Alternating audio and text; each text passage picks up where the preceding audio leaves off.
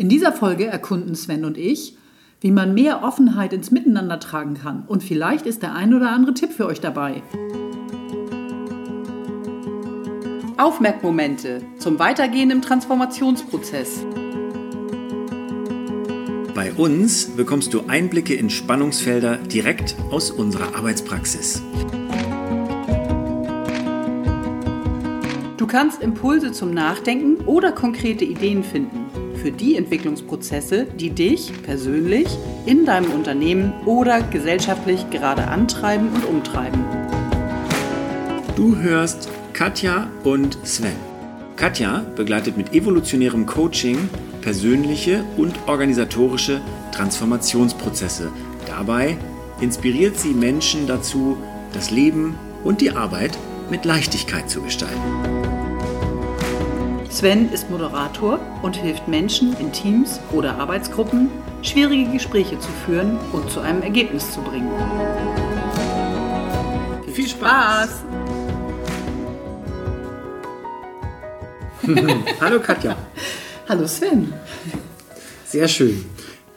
Vorhin, ähm, als wir gesprochen haben, hast du eine einen Satz gesagt, der hat mich sofort wieder hier an unsere Podcast-Reihe Aufmerkmomente erinnert. Und ähm, da hatte ich gedacht, das, das ist genau so ein Thema, wie es ja uns beschäftigt, wir sprechen. Und zwar fingst du schon mit dieser Formulierung an, was mich zurzeit beschäftigt. Und ähm, sagtest dann, wie kriegt man die Offenheit da hinein? Ich weiß gar nicht mehr, um welches Thema ging, aber es ging darum, wenn wir mit Menschen arbeiten oder Menschen um, eine, um, um uns herum, vielleicht auch die uns auffallen, mit denen wir nicht arbeiten, wie schafft man es, dass die offen sind für Gespräche, für Themen. Und wir haben es jetzt häufig im Kontext von Organisationen, wenn wir Einzelpersonen oder Teams begleiten. Und ich finde aber ganz häufig überträgt sich das auf das, was wir gesellschaftlich da draußen sehen. Wie, sind, wie offen sind Menschen für das, was andere machen, was andere denken? Also das knüpft ganz schnell auch an diese großen Schlagwörter Brexit und die US-Regierung an. Wie offen ist man dafür, oder auch hier in Deutschland, die Parteienlandschaft, wie offen ist man dafür, wer welche Meinung hat und ähm, wie offen kann man das stehen lassen. Für mich spiegelt sich das ganz häufig, wenn ich in einem Team zwölf Leute habe und dafür sorge erstmal, dass die überhaupt erstmal offen dafür sind, wie der andere die Sache sieht. Und das sind Menschen, die sitzen jeden Tag zusammen im Büro. Und ähm, dann denke ich ganz häufig auch daran, wie geht das sonst noch mit Menschen? Ah. Ähm, jetzt bin ich erstmal neugierig. Wie machst du es sonst, wenn du in einem Workshop bist? Was ist das, wo du sagst, Oh, das sind so die ein, zwei, drei ja. Sachen. Ja. Da merke ich, das ist einer von den vielen Bausteinen, ja. die dazu beitragen. Also grundsätzlich ist das eine Mischung aus Methodik. Also zum einen eine klassische Workshop-Methodik, dass ich nicht sofort anfange, sondern dass ich mich vorstelle, dass ich gucke, wenn die Gruppe sich kennt, müssen die sich nicht mehr vorstellen, aber dass wir trotzdem ein Warm-up machen, dass wir uns mit der Gelegenheit und dem Ort und der Gruppe einfach vertraut machen, dass die irgendwie ins Gespräch kommen, sich vielleicht ein bisschen bewegen müssen, vielleicht aber auch nicht dass ich den Ablauf des Tages vorstelle, dass ich ganz kurz zwei Sätze dazu sage, was wichtig ist, wenn wir in dem Workshop-Setting zusammenarbeiten. Also ich stelle keine Regeln auf, aber ich benenne zwei Grundsätze, die wichtig sind, wenn die mit einem vernünftigen Ergebnis rausgehen möchten, sodass, ähm, sodass die Teilnehmer auch merken, okay, das hat hier alles Hand und Fuß, das hat Struktur und das scheint ein sicherer Raum und Rahmen zu sein, in dem ich auch mal was aussprechen kann, was vielleicht sonst eben zwischen Tür und Angel im Büro nicht funktioniert oder im Meetingraum am Arbeitsplatz nicht funktioniert. Also das eine sich gewöhnen an das Setting, weil es eben so aufgebaut ist vom Einstieg her und ich auch aufzeige, an welchen Fenstern gucken wir genau auf Ihre Themen. Ne? Wann bitte ich Sie, Ihre Themen reinzugeben und wann gibt es ein Thema, wo ich vielleicht einen Input gebe. Und das andere scheint etwas zu sein, was ich von, der, von meiner persönlichen Haltung einfach mitbringe dass ich den Menschen, mit denen ich arbeite, überdurchschnittlich gut vermittle, ich, jeder ist hier okay, so wie er ist, und jeder darf hier sagen, ähm, was er empfindet, und dann schauen wir, was wir damit machen, mhm. ohne dass das äh, beurteilt oder abgeurteilt wird, was mhm. der Einzelne einbringt. Mhm. Ich würde gerne nochmal, weil ich finde das gerade interessant, dass du das als ähm, wichtiges Merkmal nimmst, dieses Thema eine gute Orientierung, gutes Ankommen im Ort, aber auch, ähm, also an dem Ort, aber auch die Orientierung, Ablauf, Räumlichkeiten, Miteinander. Und dass du Grundsätze hast. Magst du diese beiden Grundsätze mal teilen, die ja mit zur Orientierung oder zum ja. Rahmen gehören? Ja, die sind, die, die sind auch ganz einfach. Die kommen aus, und das ist lustigerweise, das Thema hatten wir heute Vormittag ja auch schon, aus mhm. der TZI. Mhm. Das eine ist, die, äh, ist dieser Grundsatz, dass jeder sein eigener Vorstandsvorsitzender ist. Also jeder übernimmt die Verantwortung für sich selbst, mhm. was ich häufig auch formuliere mit, dass jeder die Verantwortung für das Ergebnis hat, mit dem wir heute Abend oder morgen Abend rausgehen mhm. aus dem Workshop, mhm. weil wir gehen mit dem raus, was ihr reintut. Mhm. Und das andere ist, dass Störungen eben Vorrang haben. Also ich spreche dann direkt an, dass, dass es sein kann, dass jemand ein wichtiges Telefonat hat, dass es sein kann, dass jemand in seinem digitalen Gerät, ob das nun Laptop oder Smartphone ist, etwas checken muss und dass ich ihnen auch dafür die Verantwortung übergebe, selbst einzuordnen, was wichtiger ist, gerade das Hiersein oder das Projekt, was am anderen Ende der Leitung vielleicht abbrennt gerade. Mhm. Und dass ich einräume, dass wir jedes Thema, was eine Störung ausmacht, einfach besprechen können. Ich gebe da manchmal ein Beispiel, wie ich das in anderen Workshops gehandhabt habe, zwischen einer Mitarbeiterin und einer Vorgesetzten, dass wir eine Viertelstunde gesprochen haben, kann die, die Aufgaben, die da außerhalb des Workshops laufen, gerade kann sie sie loslassen? Ist das in der Erwartungshaltung aller Beteiligten und ist das in guten Händen? Damit wir dann wieder konzentriert weitermachen können. Mhm. Also zwei mhm. klassische Grundsätze aus der Schule von Ruth Kohn. Und mit dem, ich glaube, das ist, möchte ich kurz ergänzend nochmal reinbringen, weil ich gerade merke, wie sehr sich das eingeschliffen hat, das nicht mehr im Blick zu haben, damit das Team arbeitsfähig ist. Mhm. Ja. Es geht nicht einfach um jede Störung. Es geht nicht um jeden kleinen jedes kleine Gekräusel ja. im, irgendwo, sondern es geht darum, ich, genau. ich habe hier jetzt eine Spannung und ich kann hier jetzt gerade nicht weiter mich konzentriert einbringen. Ja. Aus irgendwelchen Gründen. Genau. Die klärt man. Das, okay. Ich glaube, ich formuliere das auch manchmal so, damit wir dann, weil jede Störung nimmt Konzentration weg vom Einzelnen, von der Gruppe und damit wir gut mhm. konzentriert zusammen weiterarbeiten können. Mhm. Lasst es uns mhm. kurz besprechen und klären. Schön. Wenn ich dir so zuhöre, finde ich, also zumindest in meinem Universum eröffnet das dieses wertfreie Erkunden. Es mhm. macht es möglich, weil da gibt es kein richtig oder falsch, sondern es gibt mhm. ein paar Grundverabredungen und ich gucke als, als Gesprächspartner allein schon, wie du mich behandelst in dem Moment, ähm, mhm. nämlich dieses auf Augenhöhe. Und du traust mir zu, dass ich das lernen kann, zu unterscheiden. Und dann, kann, dann traut man sich ja auch irgendwas erstmal zu sagen. Ja. Also je nach Vorgeschichte. Ich ja. weiß, dass das viel ja auch Konfliktgeschichten ja. sind.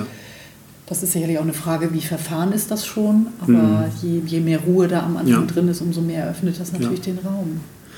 Und dann ist es natürlich noch so, dass sie im, im Laufe eines Tages, ne, also an die, so ein bisschen an die Stinkbomben, die so ein Team mit sich schleppt, oder die mhm. Leichen, die es im Keller hat, mhm. die, die packen sie natürlich tatsächlich selten am Vormittag schon aus. Aber wenn die so den ganzen Tag arbeiten und merkt, das ist hier alles okay und das funktioniert alles und es darf alles gesagt werden mhm. und es wird alles gehört und dann entweder betrachtet oder nicht betrachtet und die Gruppe entscheidet es mit und nicht ich von vorne, kommen solche Sachen halt dann gerne nachmittags um, um zwischen drei und vier raus, wo man dann, ich dann häufig, weil wir um 17 Uhr Schluss machen wollen, die Schwierigkeit habe, okay, wie, wie kriegen wir das denn jetzt, wie kriegen wir das denn jetzt angearbeitet oder bearbeitet oder vertagt? Und das ist immer so ein, das ist für mich aber immer ein ganz gutes Zeichen, wenn so ein Team an so einen Punkt kommt, wo sie dann tatsächlich mal, ähm, ja, wie soll ich das sagen, den, den Keller, wo die Leiche drin bisher verscharrt wurde, aufmachen mhm. und sagen, vielleicht können wir das jetzt bearbeiten. Das finde ich ganz spannend, wenn ich das jetzt mal auf diesen größeren Kontext mhm. wieder projiziere oder, oder äh, widme, dahin lenke meine Aufmerksamkeit, dann denke ich so, ja, eine, eine, einen Rand hasten, das klingt so behutsam, wie du arbeitest. Ja, also sehr klar, deine Intention ist klar, da gehen wir ran. Ihr bestimmt, wann das soweit ist. Ihr seid selbstverantwortlich und du bist klar, das ist in Ordnung, das darf hier auf den Tisch. Und ich meine, irgendwas wirst du ja vorher mit denen machen. Du sitzt ja nicht da den ganzen Vormittag und ihr sagt nichts. Mhm. Sondern ihr, ja. ihr besprecht wahrscheinlich schon mal kleinere Portionen, vielleicht ja. auch was Günstiges, was gut ja. läuft, um überhaupt das Gefühl zu haben, ja. naja, wir haben auch eine ganze Menge, das ist richtig gut. Mhm. Und jetzt können wir uns dem widmen, was da nicht in Ordnung ist. Und das ist natürlich auch, wenn ich überlege, du baust eine richtige Beziehung auf zu den Menschen. Und würde für mich bedeuten, auch in gesellschaftlichen Kontexten in Beziehung zu gehen, mhm. in irgendeine Form von Beziehung, Verbindung zu gehen oder wie mhm. auch immer ich das nennen soll. Also ja. nicht zu dozieren, sondern in Kontakt zu gehen, zu gucken, wo ist dieser Mensch jetzt gerade unterwegs und können wir in kleinen Häppchen mal anfangen, uns dazu auszutauschen. Und darf ich es vielleicht lenken? Ja. Also weil ich mir, mir wäre es ein Anliegen, ich weiß, dass wir heute Morgen in einem größeren Rahmen äh, diskutiert haben. Ich habe zwischendurch gemerkt, boah, das wird jetzt gerade das große Ganze und das ist erschlagend. Mhm. Weil je nachdem, wie ich auf diese Welt gucke, merke ich so, dann habe ich keine Energie mehr aufzustehen mhm. und irgendwas zu machen. Und ähm, muss gut hingucken, was, was funktioniert, was ja. geht und was sind Beiträge, um vielleicht irgendwas zu erproben, damit es besser wird. Und darauf, ich brauche schon ab und zu diesen großen Blick, aber ich muss ihn gut dosieren. Und nicht als große Schleife, wir erzählen uns gegenseitig, wie katastrophal das alles ist, ja. weil dann ändern wir nicht. Und da habe ich schon gemerkt, dass ein Teil in mir sich klar positioniert. Und mhm. wenn wir die Kurve dann nicht gekriegt hätten, hätte ich da auch ein Veto ausgesprochen, mhm. weil, es, weil es sehr schnell klar ist, das tut nicht gut. Und das wird jeder von uns, wir waren zu viert, ja. ähm, gespürt haben, dass das jetzt gerade mhm. oh, echt ja. erdrückend wird. Und dann wieder in das zu gucken, was können wir machen konkret? Das ist dieses, was können wir machen. Ähm, ich finde da ganz viele Anknüpfungspunkte in dem, was du sagst. Also zum einen mit diesem wertfreien Betrachten, also das, dass tatsächlich ja die, die Unterschiede, ne, wann man nicht mehr offen ist für das, was der andere sagt, tut, äh, wie er sich verhält, ganz häufig damit zu tun hat, wie bewerte ich das ne, und passt das in meine Bewertung rein oder finde ich das falsch? Du hast gesagt, es gibt kein richtig und kein falsch. Und im Arbeitskontext sage ich das relativ häufig zu einer Gruppe, irgendwie, dass es jetzt nicht um richtig oder falsch geht, sondern jetzt geht es um die Lösung zu arbeiten, die zu der Gruppe passt, die zu der Situation passt. Und wir lassen uns im Kopf aber doch immer lenken von richtig und falsch. Und ich glaube, es gibt viel weniger richtig und falsch, richtig absolut da draußen, sondern wir treffen alle unterschiedliche Bewertungen und finden die Bewertung des anderen nicht okay. Und das ist auch etwas, was mich, wenn wir auf das große Ganze gucken, dann schnell frustriert. Ne? Also wenn ich jetzt nochmal, ich habe es eben einmal schon genannt, ähm, Großbritannien tritt aus der EU aus. Davon kann man halten, was man äh, will. Von der EU kann man aber eben auch halten, was man will. Und die EU macht ja auch nicht alles richtig. Und da gibt es unheimlich viele Kritikpunkte, wo man sagen kann, ja, das hat die EU halt auch nicht gut gemacht. Und das ist aber dann schon wieder meine Bewertung. Ne? Also was finde ich jetzt richtig, was finde ich nicht richtig, was finde ich wichtiger Ne? Also fände ich es wichtiger, an einer Idee Europas festzuhalten und zu gucken, dass man es besser macht, als man es bisher gemacht hat, oder gehe ich raus? Mhm. Und was kann ich dagegen tun? Oder auch jetzt das Letzte, was mich schon wieder beschäftigt hat, ist, dass ich in Hamburg, ist gerade hängen überall Wahlplakate, aber ich bin ja weggezogen letztes Jahr aus Hamburg, ich kann gar nicht mehr wählen. Und dann so, man, man guckt irgendwie, okay, wo ist jetzt mein Einflussbereich? Das finde ich ganz schön schwer. Ich erzähle das gerne Teilnehmern ganz schnell. Dann guck doch, wo dein Einflussbereich ist. Das, was du gesagt hast. Dann guckt man auf das, was man machen kann. Und manchmal ist es aber frustrierend festzustellen, ich kann aber nur das hier machen. Ja, wenn ich dir gerade so zuhöre, dann denke ich ähm, und das wieder auf die Gesellschaft beziehe, mhm. dann frage ich mich gerade, wir gucken ja immer, was wir können wir so praktisch ausprobieren. Ja. Und ich frage mich gerade, was so eine kleine Initiative sein könnte, wo man mit normalen Menschen anfangen könnte, darüber zu sprechen. Also was könnte ich tun in meinem direkten, unmittelbaren Umfeld, um konkrete Dinge zu gestalten. Mhm. Und zwar, wo immer es gerade passt, um, um irgendwas beizutragen, dass wir uns als Gemeinschaft betrachten, um konstruktive Lösungen zu finden. Mhm. Weil ich glaube, dass am Ende des Tages geht es immer wieder darum, dass wir als Gemeinschaft erproben, dass wir als Gemeinschaft gucken, was ist gut genug. Und das ja. sind die Dinge, die irgendwann, glaube ich, nicht mehr transparent sind. Mhm. Wir wissen nicht mehr, dass wir an der EU beteiligt sind. Wir wissen nicht mehr, dass ich hier in Hamburg vielleicht die Politik mitbestimmen könnte. Äh, ich weiß das vielleicht theoretisch, aber in der Praxis, mhm. in meinem Alltag sehe ich das nicht. Und wir können jetzt nicht sofort die gesamte Politik verändern, vielleicht Schritt für Schritt. Und mhm. vielleicht gibt es ein paar, die uns jetzt zuhören, die denken, natürlich kann man, ich bin ja, ja. schon da, das kann sein. Ich ja. in meinem Alltagserleben bin da nicht. Aber ich kann mit anderen darüber sprechen. Ich kann immer wieder solche Impulse reinbringen. Ich ja. kann Fragen stellen. Was ist da so das, wo du sagst, das wäre der, der gesellschaftliche Impuls vielleicht, Kontext?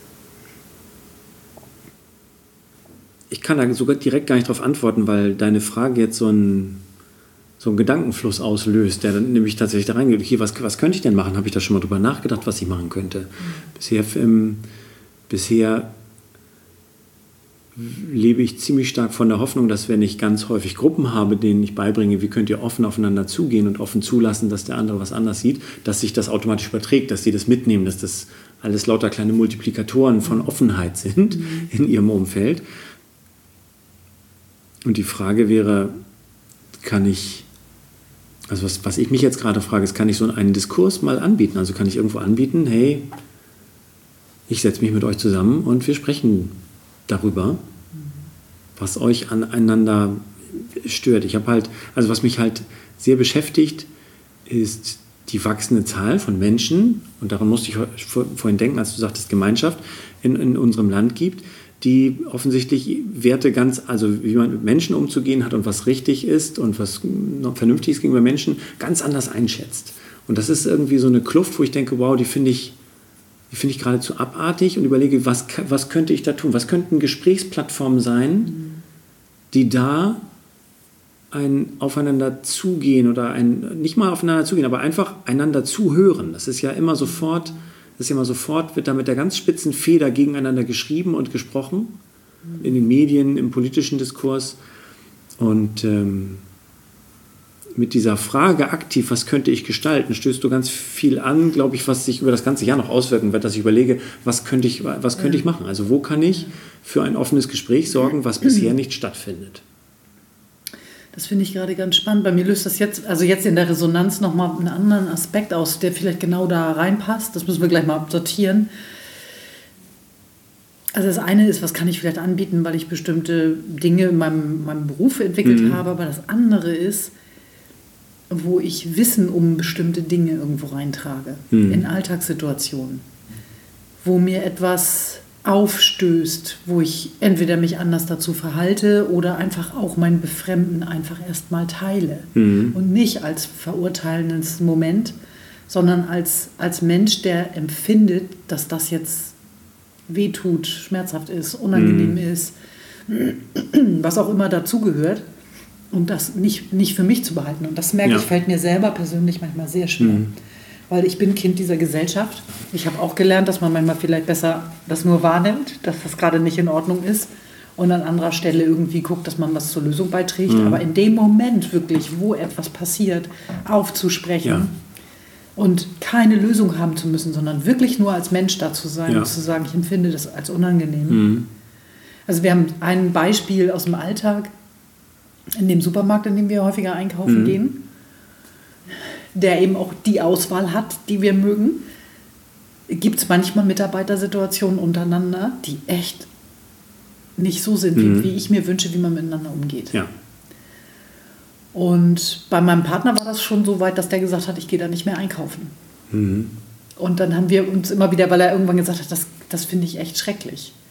Und dann haben wir uns und dann also ausgetauscht dass es eigentlich viel cooler wäre, nicht was wie ein paar Kilometer weiter zu fahren und zu gucken, ob ich dann da, da meine Sachen mhm. bekomme. Äh, was natürlich auch eine Option ist. Oder man sagt es einfach mal. Ja. Also weil sich das immer lauthals an der Kasse abspielt, dass mhm. eine, eine Kollegin den Kollegen runterputzt, mhm. und zwar egal wer da gerade ist, und zwar auf eine unangenehme Art und Weise. Ja. Und die gesamte Schlange steht da und gefriert zu Eis. Und das sind eigentlich genau diese kleinen Momente, die was dazu beitragen. Mhm. Vielleicht nicht in dem Moment sofort sichtbar, mhm. aber ich merke ja selber, wie ich lerne durch Alltagsreaktionen von anderen. Dass ein Teil in mir das mitnimmt und denkt, mhm. cool, so kann man das auch machen. Ja. Oder äh, so vielleicht besser nicht. Ne? Ich bin, ich bin gerade total neugierig, weil ich jetzt noch nicht, ich habe, vielleicht habe ich nicht genau aufgepasst, noch nicht rausgehört ja. habe, ob ihr schon was gemacht habt mit dem Supermarkt, ob die Geschichte gleich weitergeht, ob, ob es bisher bei dem Gedanken geblieben ist. es ist total spannend, weil, und das ist, glaube ich, eine cooler, äh, coole Erkenntnis, bislang ist es nicht wieder zu so einer Situation gekommen. Ach. Und das ist was, was ich in meinem, meiner Einzelarbeit mindestens, wenn nicht sogar auch in den Arbeiten mit Gruppen äh, feststelle, dass manches nur dadurch, dass es überhaupt erstmal klar ist und die innere Positionierung sich verändert, tatsächlich sich auch im Außen was verändert. Ach. Ich will nicht sagen, dass diese Mitarbeiter jetzt, also diese Mitarbeiterin in dem Fall, sich immer anders verhält, das kann ich gar nicht sagen. Ja. Aber es ist nicht mehr dazu gekommen. Ach.